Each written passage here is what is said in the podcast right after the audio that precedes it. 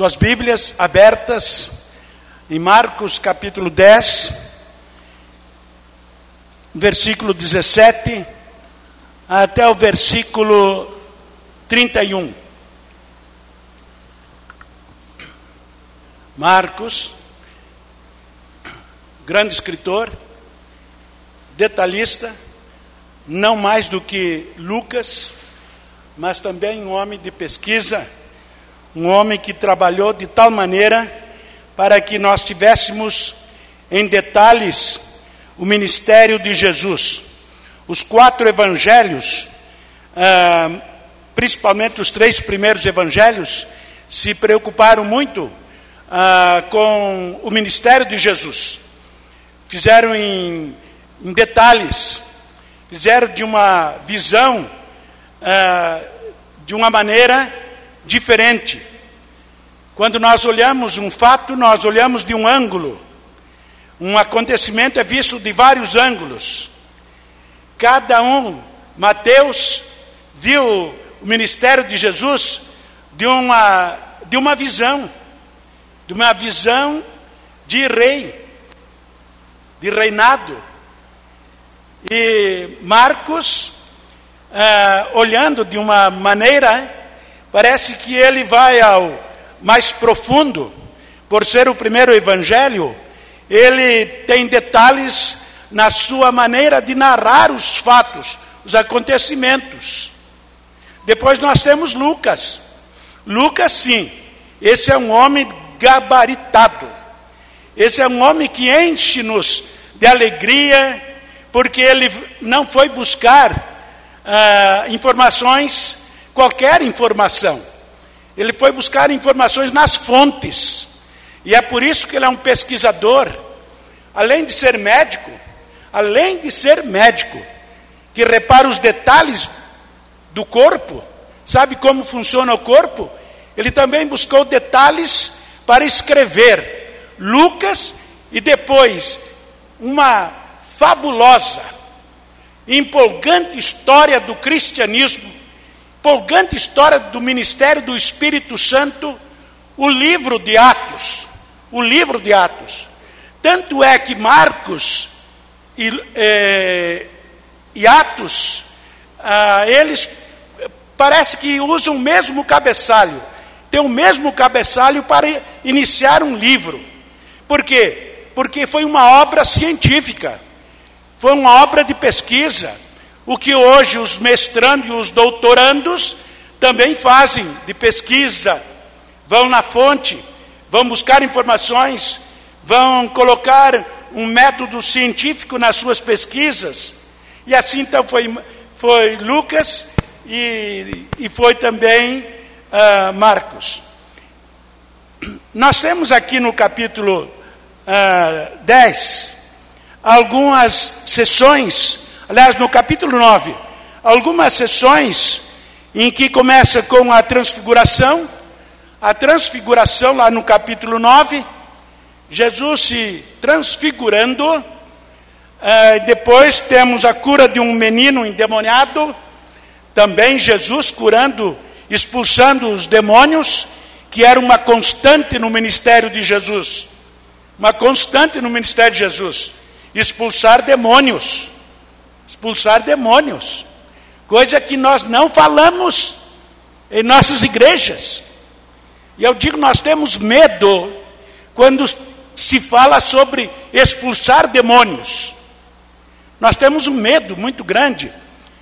Um certo pregador disse que os batistas têm medo de duas coisas: diz falar sobre expulsar demônios e falar sobre o Espírito Santo.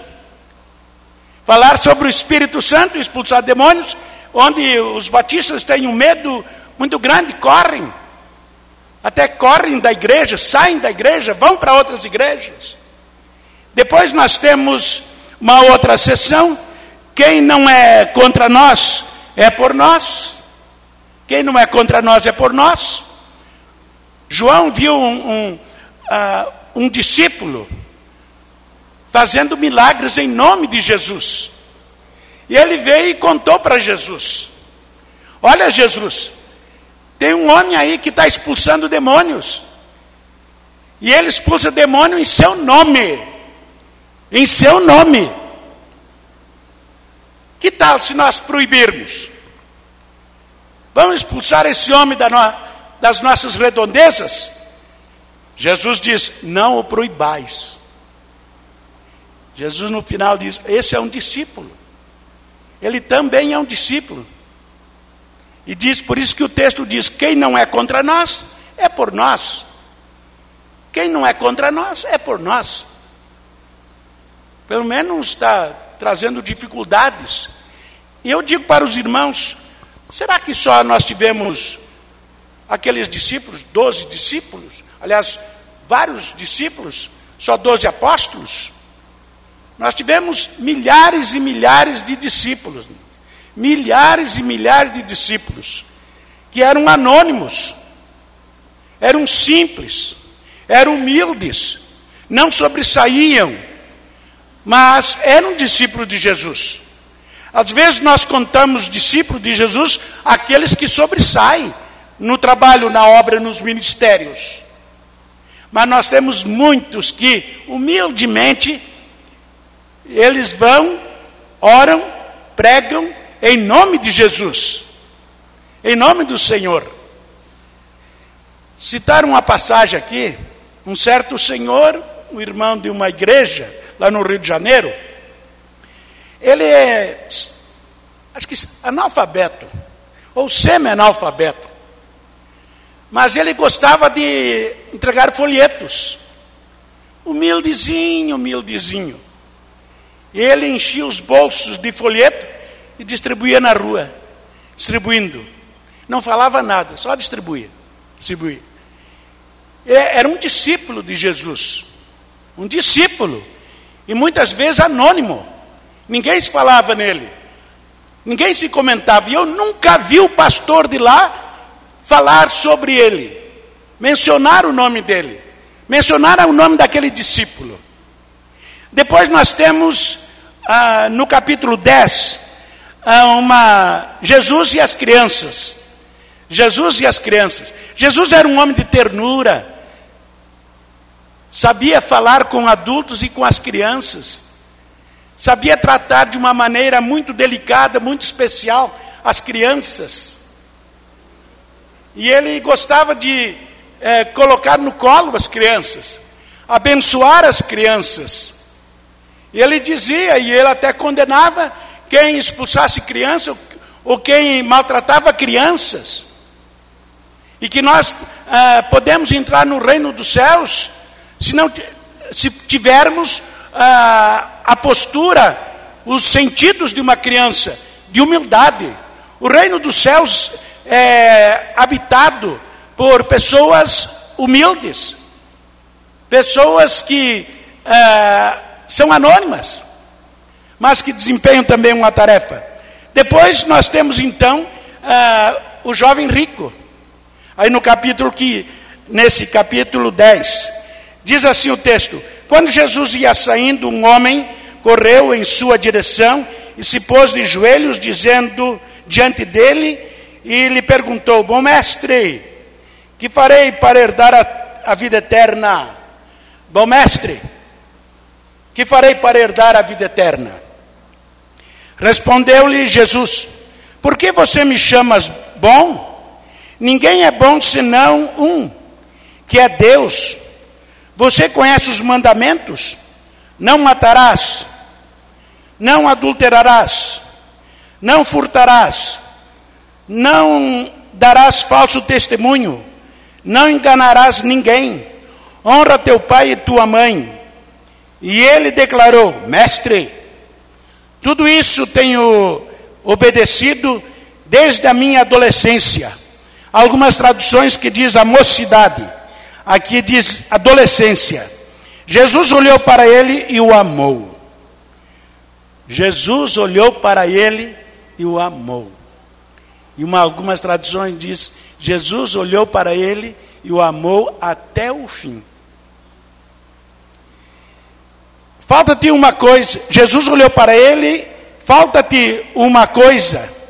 Disse Jesus: Vá, venda tudo o que você possui e dê o dinheiro aos pobres, e você terá um tesouro no céu. Depois venha e siga-me. Diante disso, ele ficou abatido e afastou-se, triste, porque tinha muitas riquezas. Jesus olhou ao redor e disse aos seus discípulos: Como é difícil aos ricos entrar no reino de Deus. Os discípulos ficaram admirados com essas palavras, mas Jesus repetiu: Filhos, como é difícil entrar no reino de Deus. É mais fácil passar o camelo pelo fundo de uma agulha do que um rico entrar no reino de Deus. Uma expressão absoluta de Jesus.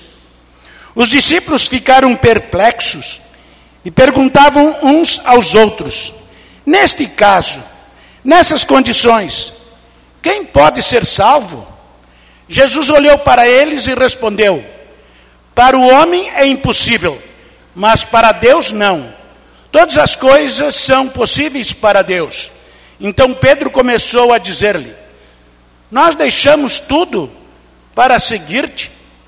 Respondeu Jesus: Digo-lhes a verdade: ninguém que tenha deixado casa, irmãos e irmãs, mãe e pai, filhos ou campos, por causa de mim e do Evangelho, deixará de receber cem vezes mais, já no tempo presente, casas, irmãos, irmãs, mães, filhos e campos, e com eles perseguição. E na era futura a vida eterna. Contudo, muitos primeiros serão últimos e os últimos serão primeiros. Que Deus abençoe a Sua palavra aos nossos corações, para que possamos sempre compreender essa passagem do homem rico do homem rico. Notemos alguns detalhes aí nesse texto. Quando Jesus ia uh, saindo, um homem correu em sua direção e pôs-se de joelhos diante dele e lhe perguntou: Bom mestre, que farei para herdar a vida eterna? Era um jovem, um jovem empresário.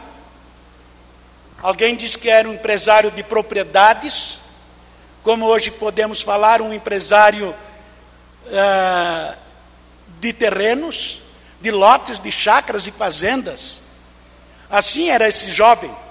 Alguns dizem que era ele tinha uma habilidade muito grande para fazer negócios. Segundo uma história da tradição judaica. E diz o texto aqui que ele saiu correndo o desejo de conhecer Jesus despertou nele uma corrida. E no final diz que ele ajoelhou-se diante de Deus. Ajoelhou-se diante de Deus. Ele reconheceu a pessoa de Jesus. Ele reconheceu a dignidade de Jesus. Por quê? Porque ele ajoelhou-se. Ajoelhar-se é um sinal de humildade, de dizer: Eu estou aqui, eu estou aqui indefeso, e há alguns sinais que demonstram isso em, todo, em toda a Bíblia. Ajoelhar-se, colocar as mãos para cima, para trás, baixar a cabeça, significa um sinal de humildade. E esse moço então foi a Jesus numa atitude de humildade. Hoje, como é que acontece? Numa sociedade que é moderna, uma sociedade que está super informada, numa velocidade tamanha que agora já é passado e estamos para o futuro, numa sociedade em que nós somos considerados até mesmo como heróis, uma tecnologia profunda, países super desenvolvidos. Será que ainda há pessoas humildes? capaz de ajoelhar-se perante Deus e rogar ao Senhor pedir para ele. E eu digo, irmãos, que ajoelhar-se é uma atitude bem difícil. Não é pela dificuldade de dobrar os joelhos, mas é uma dificuldade de reconhecer no outro, na pessoa de Deus, a sua dignidade, a sua maneira de ser, a sua divindade. Por que esse moço ajoelhou-se? Porque ele tinha informações de Jesus. Por isso que ele aproveitou a oportunidade e saiu correndo. E ele faz uma pergunta muito interessante. Uma pergunta que perpassa todo o Novo Testamento. E diz assim a pergunta: Que farei para herdar a vida eterna? Que farei para herdar a vida eterna? Mas essa pergunta é milenar. Ela não é de 100 anos, 50 anos, 200 anos.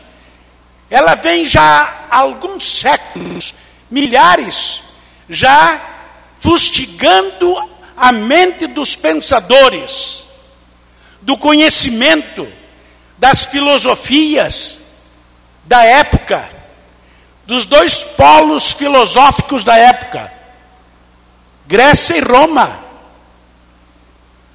O conhecimento deles instigava também a ir para essa pergunta: Que farei para herdar a vida eterna?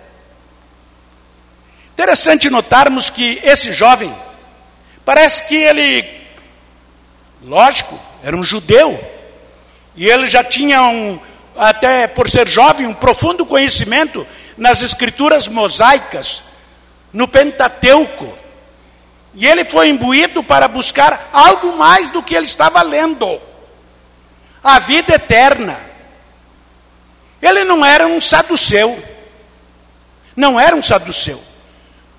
Porque a doutrina dos saduceus não entra a vida eterna. Não entra, eles não creem. Não creem. Eles não creem de que há uma vida além dessa, dessa humana. Ele era um saduceu, era incrédulo, era então, olha só, um jovem empresário, um jovem dono de propriedades, que pertencia aos saduceus, as classes elites da época de Jesus, pessoas que tinham cargos, pessoas que tinham propriedades, pessoas que tinham profundas funções na sociedade, eram pertenciam à seita dos saduceus. Por isso que os saduceus era uma classe elitista. Elitista. Mas ele tem uma pinta de ser fariseu, de ser um fariseu. E ele, como fariseu, qual era então o seu corpo doutrinário, sua maneira doutrinária de ver Jesus? Uma coisa que ele reconheceu, que havia, no momento, numa circunstância muito especial, a vida eterna. A vida eterna com Cristo. Então ele era um fariseu, porque os fariseus criam de que após a morte tem outra vida. E eles criam de que o pecado deve ser punido. Eles criam de que tinha uma recompensa, tinha uma, um perdão, e que havia uma, uh, uma oportunidade para o ser humano diante de Deus.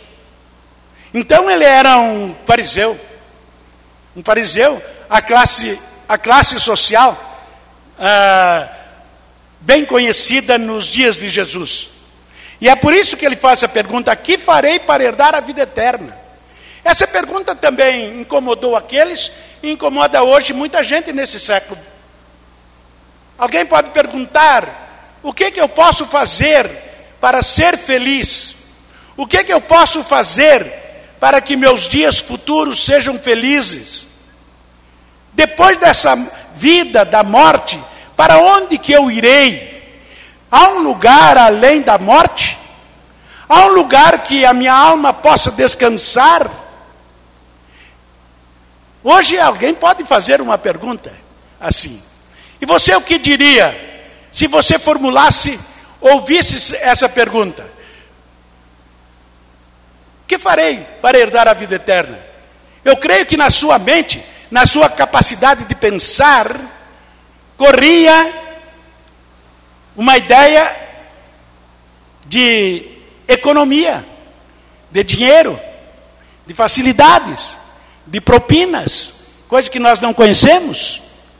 Será que passava pela mente? Hoje pode passar pela mente. Pode passar pela mente. Nós não estamos nos ditames, eh, nos tons coloridos da Idade Média, em que houve um, momento em que passavam com tipo de uma, de uma arca, de um baú, colocando moeda, ah, dizendo que aquela moeda significa que ele poderia comprar um lugar lá no céu. Ele poderia comprar. E até tem uma, tinha uma música da Idade Média que dizia bem isso aí. Dizia bem. E hoje essa pergunta ecoa por todos nós. O que você faria para herdar a vida eterna? O que, que nós faríamos? Depois, a seguir o texto, diz assim o próprio Jesus. Ah, respondeu Jesus: Por que você me chamas bom? Ninguém é bom senão um que é Deus. Jesus também pergunta. Jesus pergunta a ele. Ele vem com uma pergunta, Jesus então leva outra pergunta. Existia naqueles dias uma metodologia de fazer perguntas, que não é no caso aqui, seria mais profunda, ah, que muitos conhecem, a maiêutica, a maiêutica, é o sentido de responder dependendo da pergunta, responder usando o final das perguntas, para chegar a uma realidade, a um ao conhecimento mais cristalino do caso. Do caso. Mas Jesus perguntou, perguntou: por que você me chamas de bom mestre? Sabendo que só existe um. Mas olhe só. Eu digo que esse homem rico tinha uma sabedoria um pouquinho mais elevada, um QI mais elevado. Bom mestre. Chega e qualifica Jesus qualifica Jesus. Numa escala de moralidade, ele eleva Jesus às alturas. A dignidade de Jesus para ele estava nas alturas. Ele é mais do que eu. Nunca vi um homem falar tão bem quanto este. Ele é mais do que profeta. Ele é o filho de Deus. Ele é o filho de Deus. Por isso que ele diz: bom mestre. E olhe só o que ele diz: ele poderia dizer bom Cristo, bom Jesus. E ele diz bom mestre. Por que que mestre? O rabino, aquele que ensina, o pedagogo, o professor. Por quê? Porque ele viu Jesus ensinando as multidões, ensinando as multidões, ensinando nas sinagogas dos judeus. Por isso que ele já chega e diz: Rabi, mestre. Rabi, mestre. Bom mestre. Jesus é um modesto. Jesus é modesto. Jesus não era um homem de se exibir. Ele não, não tinha essas coisas. Era um homem simples, um homem da vida social dos operários. Era de uma vida social humilde. Não exibia nem quando ele teve a sua, a sua natureza, brotando a natureza divina, não se exibiu. Pelo contrário, esvaziou-se a si mesmo, tomando a forma de servo. Tomando a forma de servo, serviçal. E ele diz: Bom mestre. O próprio Jesus, em João capítulo 10, Jesus, na parábola do bons, do bom pastor, Jesus disse: Eu sou o bom pastor, porque dou a minha vida pelas ovelhas. Aí ele diz: Eu sou o bom pastor. Jesus não está dizendo aquele é o bom pastor, mas eu sou o bom pastor. Ele diz duas vezes, lá no livro de João, capítulo 10. Jesus abre aqui um, um, um parêntese para dizer Jesus, o bom pastor, porque havia aqueles que não eram bons pastores. Aqueles que não sabiam conduzir as ovelhas, aqueles que não sabiam eh, tratar com as ovelhas, conduzir, levar para as pas verdes pastagens, para as águas. Eles não sabiam. Agora Jesus olhando, observando tudo, diz: Não, eu não sou assim. Eu sou bom pastor. Eu cuido das ovelhas. Eu cuido e conduzo as ovelhas. Levo para o seu aprisco. Eu sei sair com elas do curral. Eu sei estar com elas durante o dia e quando cair a tarde, eu levarei para o curral. Por isso que Jesus era o bom pastor. Não é só por isso, não. É porque ele deu a sua vida pelas ovelhas. Ele buscava as ovelhas lá no abismo, trazia para o seu seio. Por isso que ele era bom pastor. Por isso que ele é bom. Bom mestre. E ele diz aqui o bom pastor.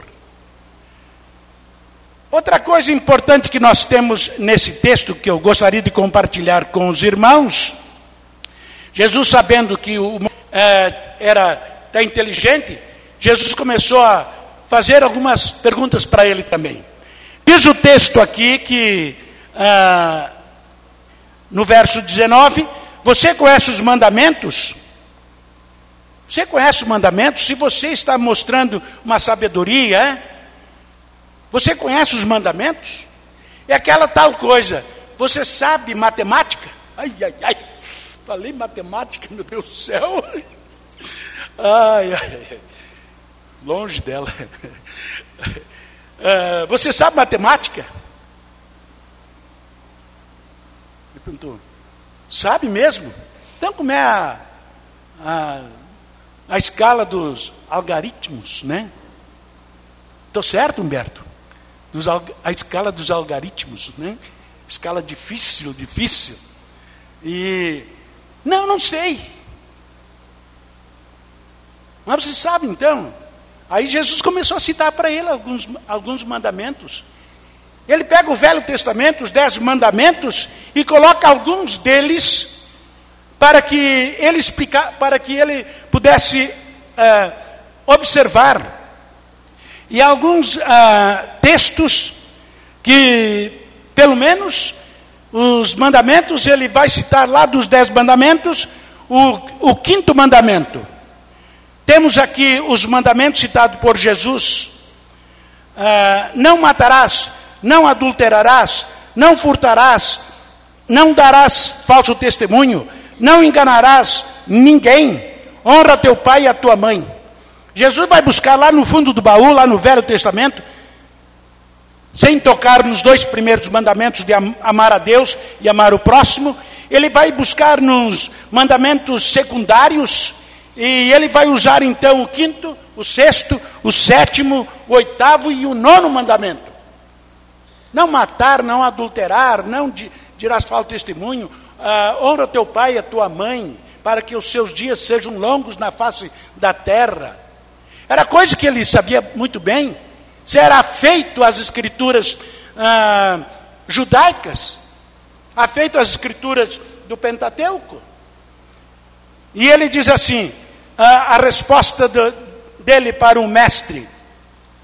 Ele declarou: Mestre, a tudo isso tenho obedecido desde a minha adolescência. Tudo isto tenho obedecido desde a minha adolescência. Ser um moço, um rapazote, já vamos colocar aqui um exemplar para ele, por exemplo, aqui pela pelo diálogo com 28 anos. Ele já desde a idade pequena, os meninos judeus eram ensinados nas sinagogas. Era um centro de ensino às sinagogas. Principalmente sobre a, as leis, as leis, e, e sobre também as profissões. As sinagogas ensinavam as crianças para que elas se tornassem profissionalizantes e que tivessem uma profissão pela vida fora, poderia exercer outra coisa.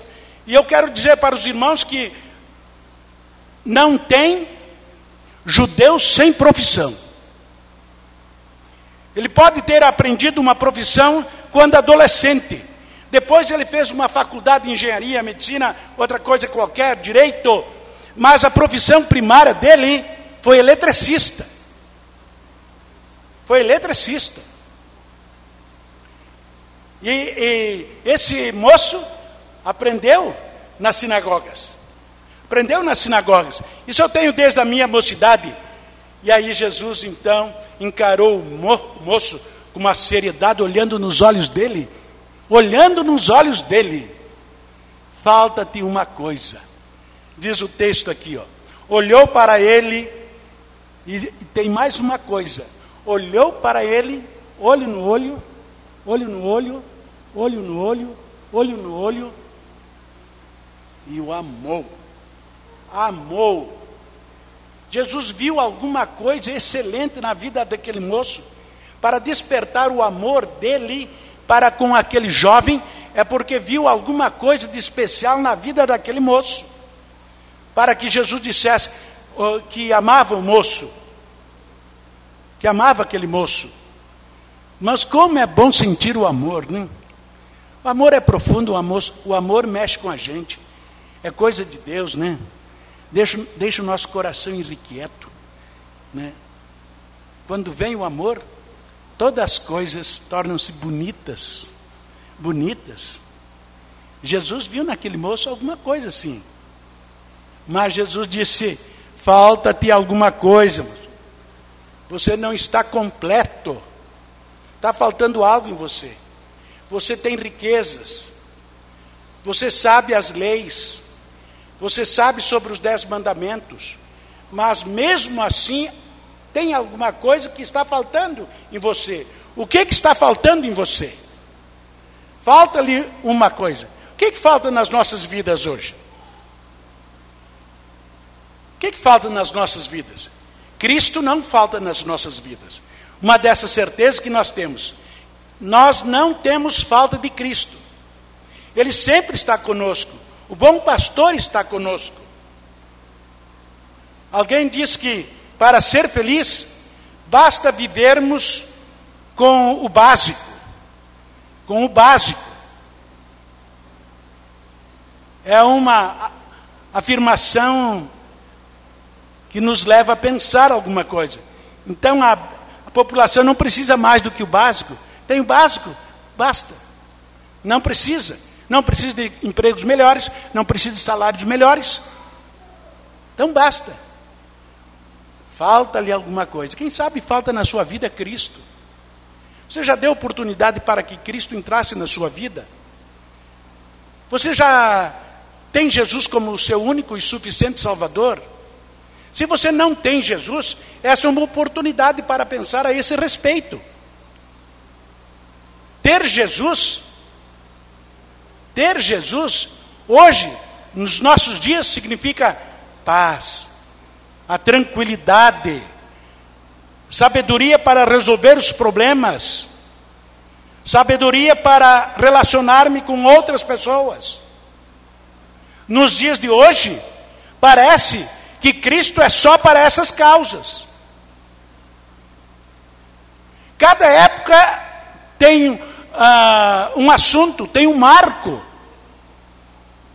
Para essa época, hoje, agora, ter Cristo como único e suficiente Salvador, é isso, de trazer paz, não a violência, não ao estupro. É a sociedade carniceira, uma sociedade pravada, uma sociedade que não sabe os seus valores, derrotou os nossos valores ah, antigos, cristãos, e colocou valores liberais. Quebrou o altar da antiguidade, quebrou o altar daqueles valores que foram colocados em nós, e valores ah, profundamente cristãos. Cristãos. E ele levantou erigiu um altar, um altar com valores imundos, imorais, que destrói a nossa dignidade, os nossos lares, as nossas crianças. Crianças que aprendem um valor dentro de casa, quando vão para as escolas, para as universidades, vêm com a cabeça cheia de teorias, e teorias que não têm nada a ver com a Bíblia, antibíblicas. Essa é a sociedade que nós estamos no meio. E se não nos fortificarmos nas nossas ideias, naquilo que nós pensamos, nas nossas convicções, nós vamos com eles. E as nossas ideias vão à bancarrota. Porque não soubemos separar as coisas. Falta ali alguma coisa. E aí Jesus fala, fala para o moço de riqueza: vá correndo, assim como você veio, vá correndo, vende tudo que tens. Irmãos, olhem só, irmãos, que expressão absoluta. Tudo. Não é um terço, não é 50%. Jesus diz: tudo que tens, venda. E reparta aos pobres reparta aos pobres. Jesus tinha uma predileção muito grande pelos pobres. Em todo o Velho e o Novo Testamento, toda a Bíblia, Jesus tem uma queda social pelos pobres. Pelos pobres. Pobres espirituais e pobres materiais.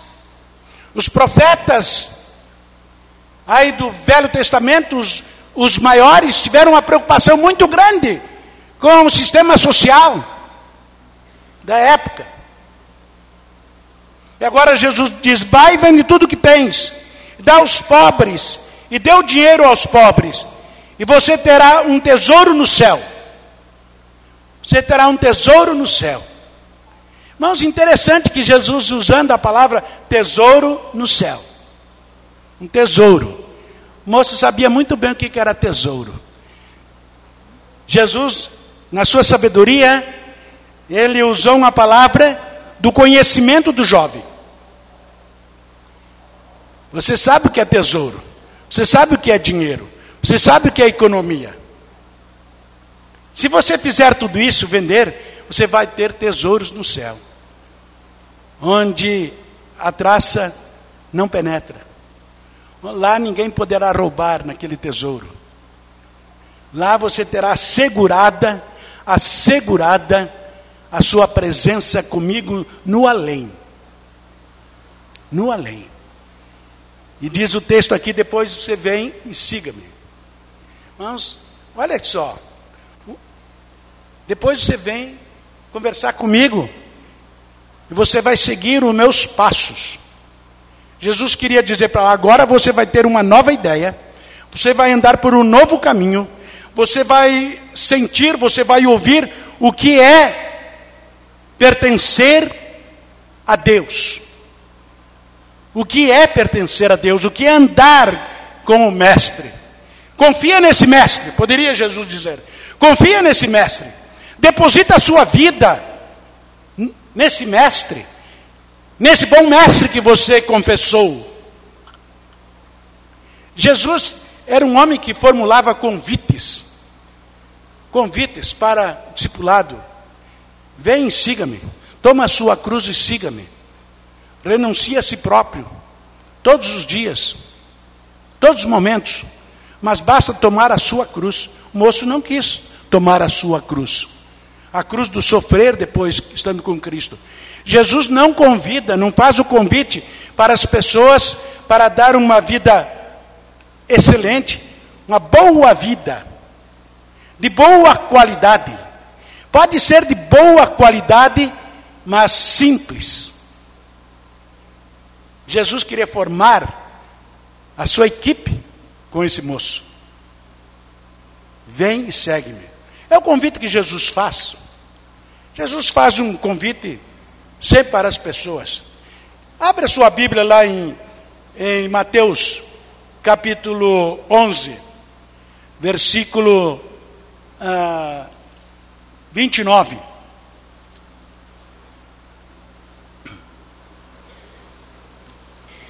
Há um convite de Jesus. Venha a mim, todos que estão cansados e sobrecarregados, eu lhes darei descanso. Tome, tomem sobre, sobre vocês o meu jugo e aprendei de mim, pois sou manso e humilde de coração. Vocês encontrarão descanso para as suas almas, pois o meu jugo é suave e o meu fardo é leve. Convite de Jesus. Aqui nós poderíamos colocar algumas coisas aqui. Venha a mim todos os que estão cansados e sobrecarregados, e eu lhe darei descanso. Tomem sobre vocês o meu jugo. Tomem sobre vocês a minha cruz. A minha cruz. Aqui nós temos na palavra de Mateus, do escritor Mateus, a palavra jugo. Jugo. Depois da morte e ressurreição de Jesus, essa escritura já sofreu uma alteração. Já sofreu uma alteração. Aí, em vez de jugo, colocar a palavra cruz. Tome a sua cruz a cada dia e siga-me. Você quer seguir a Jesus? Andar com Ele todos os dias? É excelente. Andar com eles andar com Jesus. Outra coisa importante aqui que eu quero findar a minha, o, a minha fala é que o moço se retirou, triste, abatido, tocou no, no ponto fraco do menino. Falando em riqueza, ai, uio. Não, mestre, não consigo abrir o bolso. Não, mestre, não consigo. As minhas reservas servem para uh, meus familiares. Eu tenho objetivos, eu tenho grandes projetos na vida, e eu não posso me desfazer dessas economias. A viúva pobre, ela deu tudo que tinha, né? Tudo que tinha colocou no, na caixa do tesouro. Esse moço não. Diz aqui o texto que ele saiu abatido com essa com essa resposta de Jesus saiu abatido. Aí olhe só o que eu quero falar rapidamente. Depois disso, Jesus olhou para os seus discípulos que estavam em volta, olhando, com os olhos regalados, esbugalhados para Jesus, admirando a coragem de Jesus mexer com um jovem rico na época. Jesus diz: Como é difícil um rico entrar no reino de Deus. Eu creio que Jesus falou isso para os discípulos de uma maneira muito dolorida, muito triste. No texto não diz que Jesus falou chorando, mas poderíamos colocar ali: Jesus chorando falou para os discípulos. Como é difícil um rico entrar no reino dos céus. Não é porque ele tem dinheiro, mas porque a sua confiança está depositada nos seus bens. Ter dinheiro faz mal, né? Coisa boa ter dinheiro. Coisa boa ter dinheiro. Dinheiro é solução, né? Coisa boa. Mas amar a riqueza, aí sim. Mais do que Cristo, é pecado. Em primeiro lugar, Cristo. Em primeiro lugar é Cristo. E aí nós temos aqui Jesus fazendo, uh, buscando uns provérbios uh, da sua época. Como é difícil os ricos entrar no reino de Deus. Os discípulos ficaram admirados com essas palavras, mas Jesus repetiu. Jesus repetiu. Significa que era uma, uma lição forte. de grande interesse para os discípulos, que Jesus chegou a repetir. O mestre que repetia as lições. E ele vai dizer aqui, e já chama os discípulos não mais de discípulos, mas ele vai chamar de filhos, algo mais achegado do que discípulos. É filhos. Filhos, como é difícil entrar no reino de Deus. É mais fácil passar um camelo pelo fundo de uma agulha do que um rico entrar no reino de Deus. Ai, ai.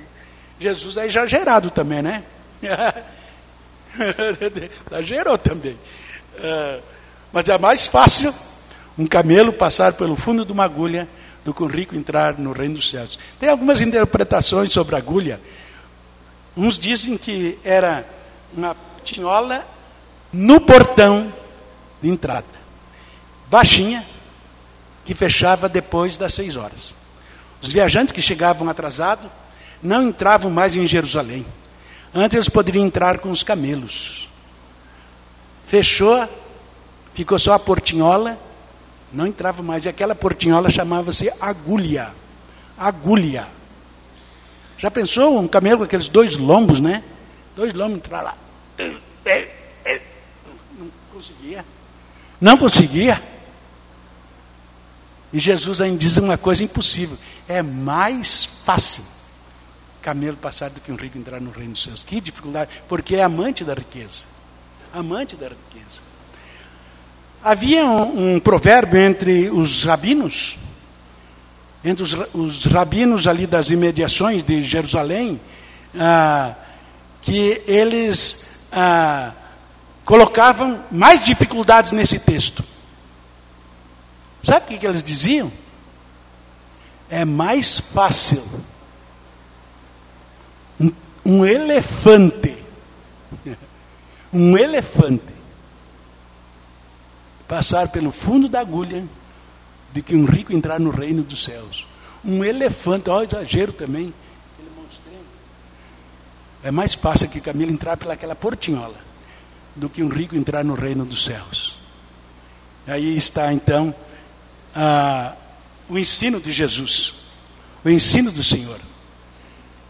E aqui no, no versículo ah, 27 e 28, Jesus olhou para eles e respondeu: Para o homem é impossível, mas para Deus não. Para os homens é impossível, é impossível acontecer isso.